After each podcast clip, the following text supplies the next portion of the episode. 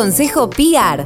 Estás escuchando el podcast del Consejo Profesional de Relaciones Públicas de Argentina. Un espacio de encuentro inspirador para profesionales de la comunicación. Los asuntos públicos y las relaciones públicas. Consejo PR. Consejo PR.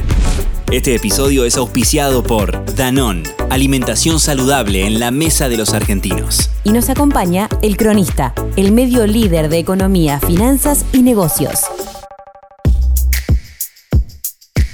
Hola, soy Sol Rodrigo, directora general de PR en NINCH y miembro de la comisión directiva del Consejo.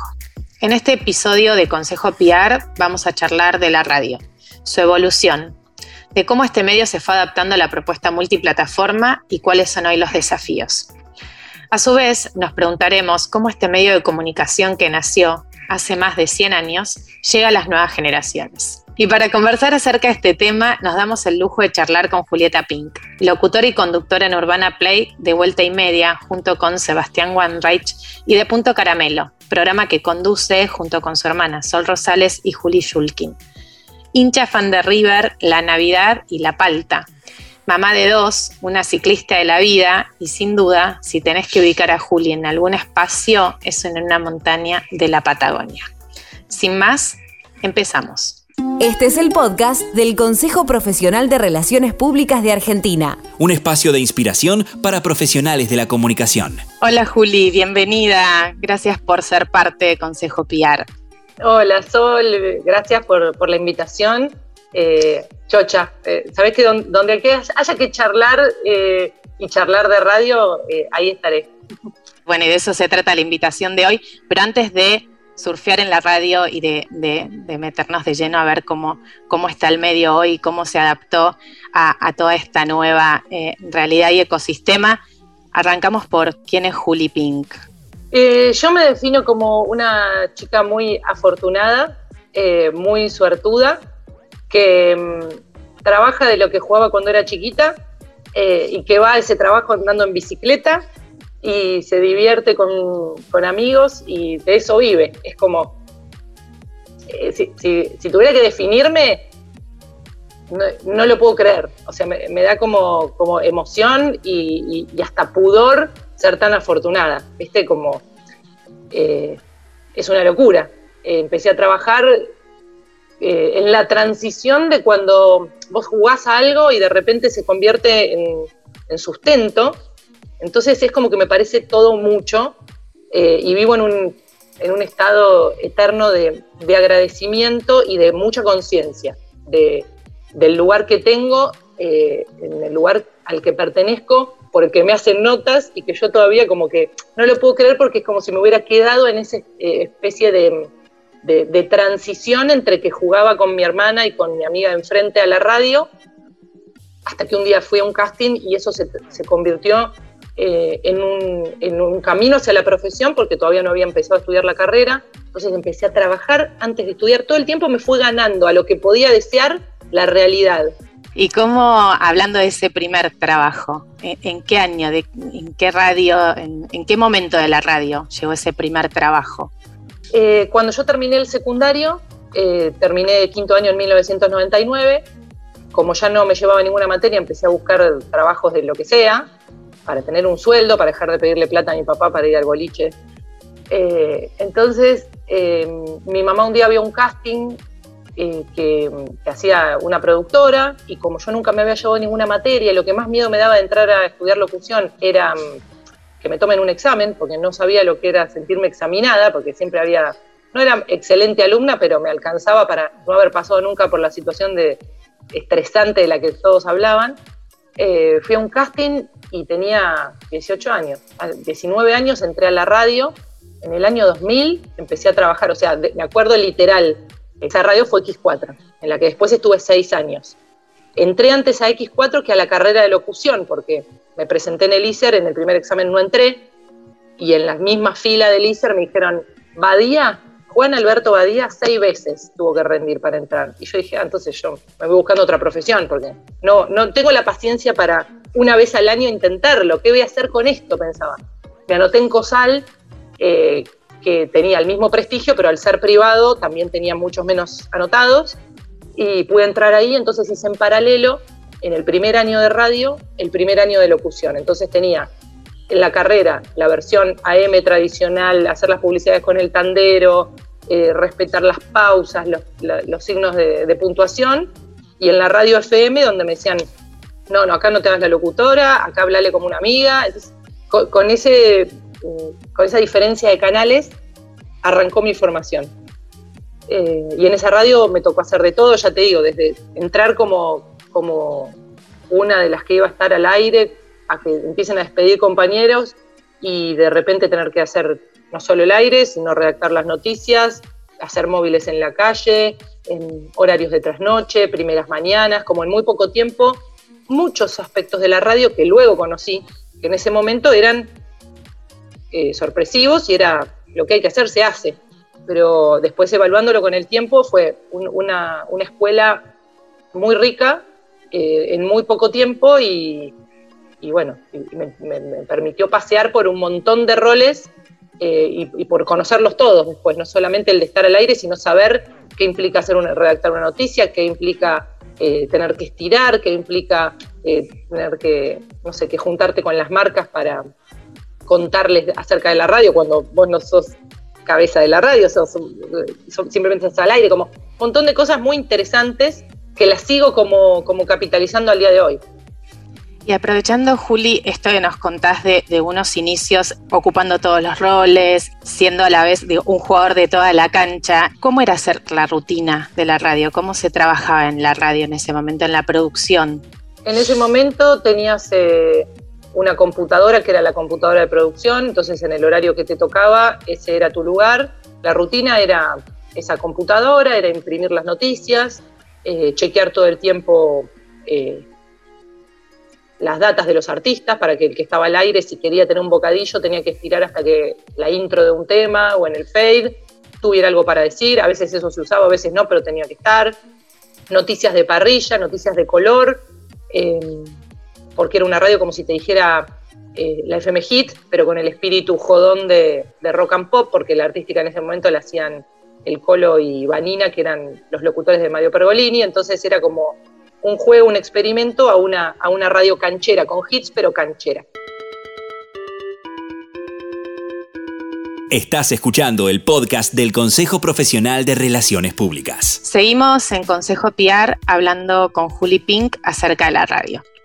Y Juli, para arrancar este segundo bloque, me gustaría preguntarte cómo es hoy la propuesta de la radio en, esta evolución de los medios en el universo multiplataforma, cómo viven este desafío, cómo han sido estos años de, adaptación.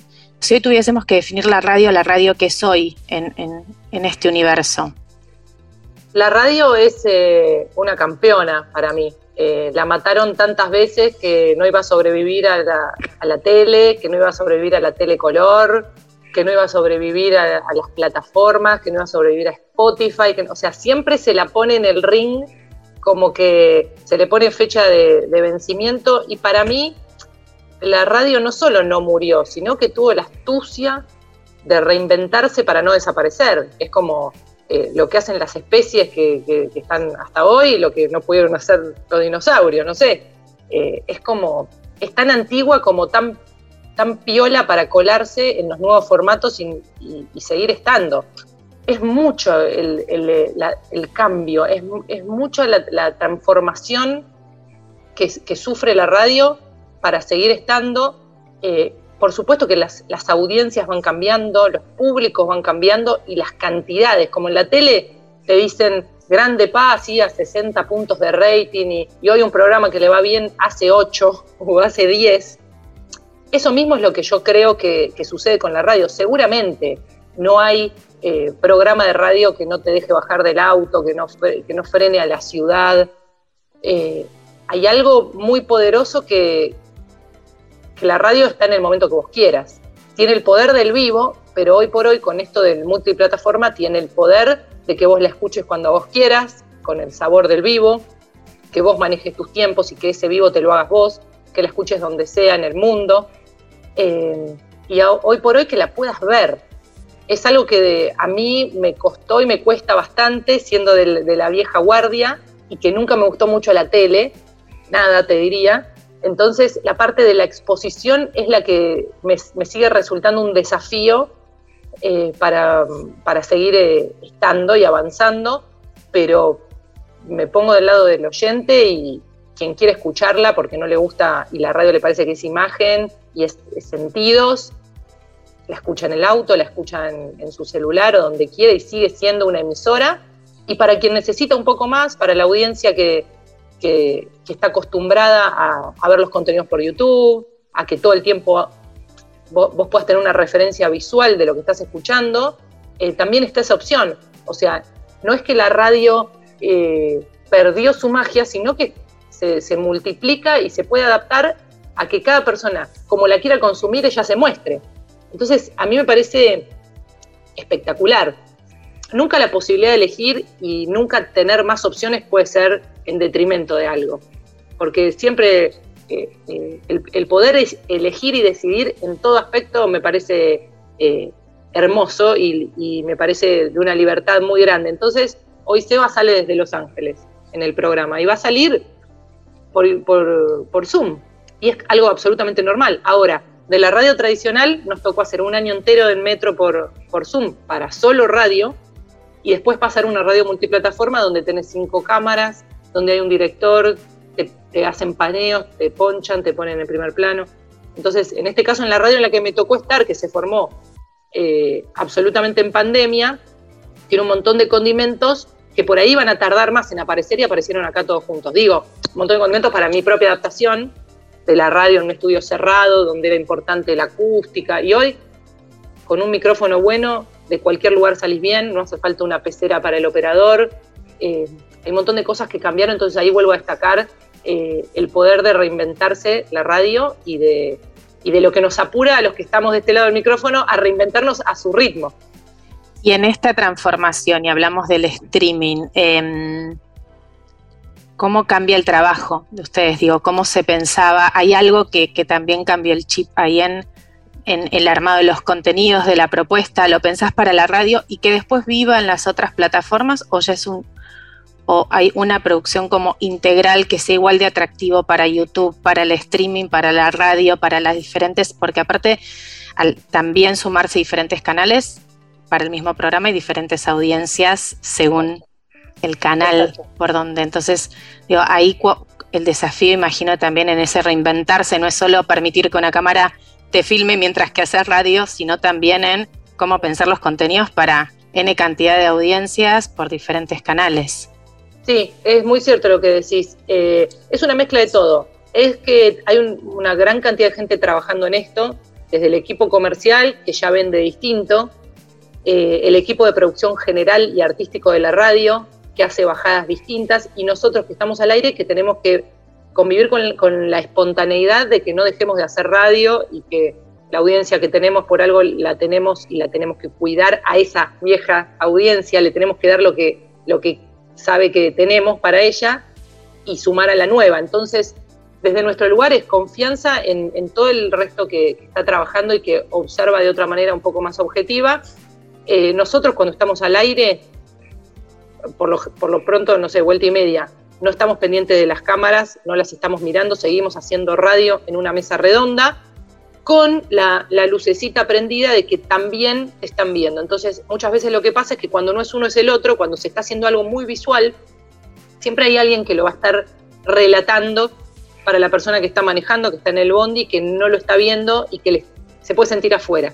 Entonces, yo creo que el desafío del aire es no perder la espontaneidad e integrar eh, a la persona que está escuchando y a la persona que está viendo y que, el contenido sea reversible, digamos, que, tenga, que sea, que sea funcional. Ese es como el principal objetivo. Después, códigos que van cambiando, las señas, cuando querías, no sé, una nota lo había dado todo, vos hacías, bueno, como cortarle la cabeza, ya fue. Esa seña no la puedes hacer porque puede ser malinterpretada, son señas muy de radio. Entonces, con miradas, ya con los eh, operadores y productores, entendemos cuando algo no está, o sea, va generando una gran novedad, una, una, algo que rejuvenece porque obliga a inventar nuevos códigos. No están, esto nunca pasó. Entonces, de alguna manera, por eso esa conexión con la de 19 años, que aprendía cosas, las incorporaba, porque me está pasando exactamente lo mismo, a, los 40. me está pasando exactamente lo mismo. Este es el podcast del Consejo PR. Un espacio para que sigamos creciendo en red. Estamos llegando al cierre de este episodio de Consejo PR. Y Juli, me gustaría eh, preguntarte cómo impactaron las redes sociales en esta nueva generación de, rutina de, la radio, que las redes permiten eh, una conexión y una relación y un contacto con las audiencias medio como permanente y que también les va armando como esa rutina, cómo impacta esto de la inmediatez, ¿no? Tal vez antes uno se acercaba a la radio con la rutina un poco medio como armada, sabiendo qué pasaba desde el inicio al final del programa y en dónde entraban los oyentes, y ahora como las redes eh, y, la inmediatez de la comunicación eh, viene como, ¿no? A, jugar y a convivir con, con el armado del contenido. Sí, en, los inicios tenías el teléfono y ese era todo tu termómetro, donde te podía llamar una persona y preguntarte qué tema estaba sonando, decirte muy interesante o hacer un, comentario, pero era bastante acotado. Luego él empezó el mail, eh, que venía el productor y te imprimía tres, cuatro mails que habían llegado, y entonces se sumaba el teléfono al mail. Cuando apareció Twitter fue verdaderamente un portal como de, ah, abriste, viste, como abriste todas las hojas y entraron todo, todo el malón, porque ahí empezó a pasar algo eh, que si bien vos no, hacía falta que le des bola como un minuto a minuto, era un termómetro sin duda de lo que estaba pasando. No estabas haciendo un programa de radio para en ese clima simplemente intimista y donde vos crees que te están escuchando tres. Empezás a tener un poco de noción de ese ida y vuelta, donde eh, el oyente te corrige, eh, el oyente te, completa información. Siempre hacemos chistes como que antes eh, la radio era la que sabía y te contaba lo que pasaba. Y, con las redes sociales sucedió que se demuestra que los que estamos eh, adelante del micrófono es completamente azaroso quien esté ahí. y del otro lado hay un montón de gente muy capaz que te está nutriendo a vos. Entonces se hizo todo bastante más horizontal ¿Cuáles son los canales hoy que usan como para entender e, ese ecosistema? Twitter. tenemos, tenemos, sí, tenemos eh, principalmente la línea viva. La línea viva para, para secciones, para, para que el, oyente se exprese en vivo, está el teléfono fijo. Tenemos los audios, que es el viejo contestador automático, donde pueden dejar en cualquier momento ese mensaje, se escuchan y se elige qué se pasa. Em, tenemos Twitter, tenemos eh, las historias y los DMs de Instagram, tenemos Twitch, que, donde estamos explorando, donde es una comunidad muy participativa y muy veloz. Twitter era veloz, Twitch es una cosa que no se puede entender porque eh, es muy inmediato, eh, es muy inmediata la reacción de lo que está pasando al aire. Y se arma un chat que es como que la, comunidad de Twitch, de Twitch está chateando de lo que están escuchando y medio que no es tan importante el programa de radio, es lo que está pasando en, Twitch. Entonces, eh, es muy interesante ver cómo funciona y cómo cada, cada oyente eh, se, vincula con la red social que le es más cómoda, pero se vincula. Tenemos, en, digamos, en todas las, redes sociales, en todas las plataformas, eh, hay comunidad. Es difícil pensar en, a veces en hablarle a todas en un mismo lenguaje, pero lo que termina pasando otra vez es que el programa es de una manera y cada una de las redes sociales eh, utiliza lo que, lo que le sirve, me parece. Me haces pensar tal vez que digo esto de la multiplataforma, en esto de la radio la campeona, eh, también le permitió llegar a otras audiencias, ¿no? Digo, en estos, o sea, cómo llegar a los centennials y a los millennials que tal vez no tenían el hábito de la radio vieja escuela, digo, y, y encontraron y conocieron la radio. Tal vez alguien te, te conoció por Twitch en algún momento, Juli. Digo, y eso sea, sí, yo te conozco, sos la de Twitch y no sos la de la radio. claro. Eh, y tal vez, ¿no? Eh, surgen nuevas audiencias. Eh, ¿cómo, trabajan el tema de las audiencias y, y, y cómo encaran este desafío de, de las nuevas generaciones, de acercarse a las nuevas generaciones? desde la, producción artística y desde comercial hay estudios que hacen permanentemente, que, nos muestran, que nos cuentan, eh, que nosotros estamos al tanto, pero hasta ahí.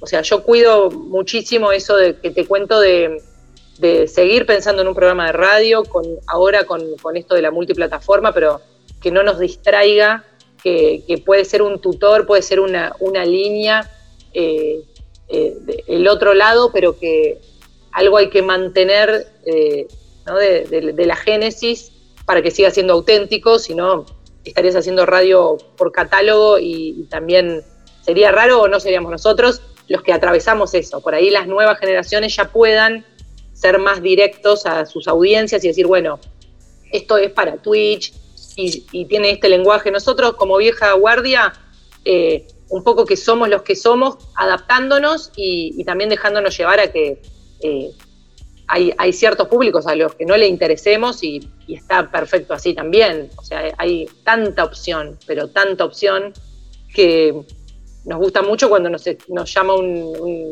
un adolescente y atrás nos llama un abuelo o, nos hacen comentarios del programa sin, sin edad, sin edad, como atravesando un montón de generaciones. ¿Vos consumías estos canales, estas plataformas o los fuiste incorporando a medida que la radio se fue sumando. Sí, eh, no, en realidad con la radio aprendí de tan chica, todo lo que me va trayendo, eh, todo lo que va apareciendo me lo va trayendo antes la radio. Entonces, eh, YouTube, empecé por la radio, Twitter lo conocí cuando empezaron en la radio, che, hay que abrirse una cuenta porque esta red social que está... Entonces, todo me entró primero por la radio que, hacer un hábito personal de, en la vida privada. Eh, entonces, otra vez ahí la radio, la radio enseñándome y la radio como, como escuela y mostrándome lo nuevo permanentemente.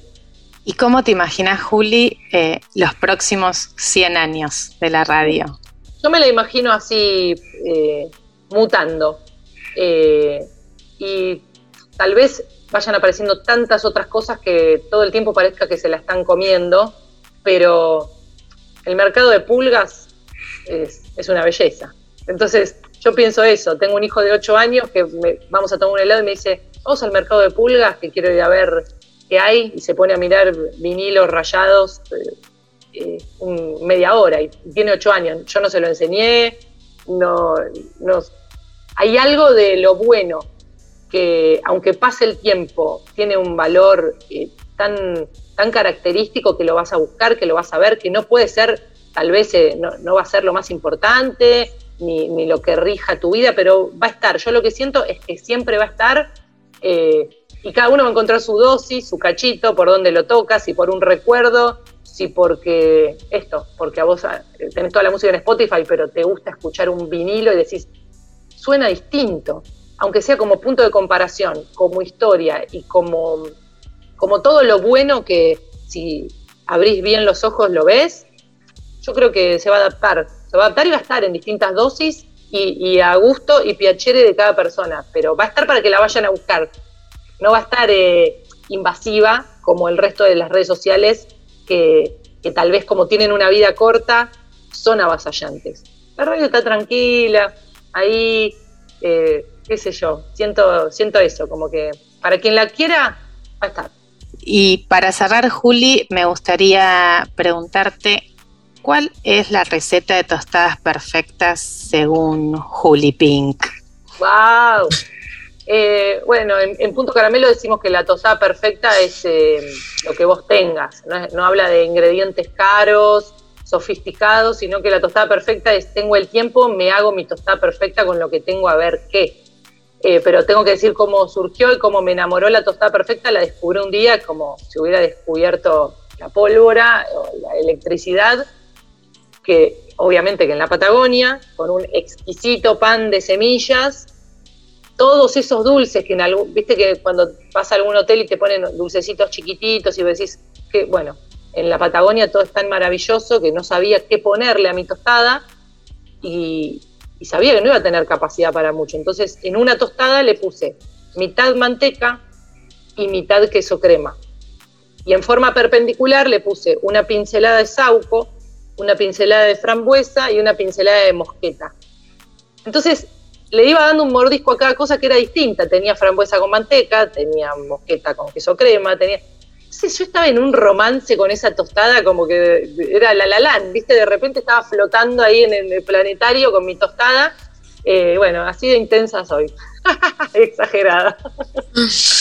Gracias, Juli. Un lujazo tenerte en Consejo Piar. Gracias por ser parte de este episodio. Gracias a ustedes. Gracias por escuchar un nuevo episodio de Consejo Piar, el podcast del Consejo Profesional de Relaciones Públicas. Nos escuchamos en el próximo episodio. Este episodio fue auspiciado por Danón, alimentación saludable en la mesa de los argentinos. Y nos acompañó el cronista. Entra en www.cronista.com, el sitio líder de finanzas, medios y negocios. Este es el podcast del Consejo PR, un espacio para continuar creciendo en red.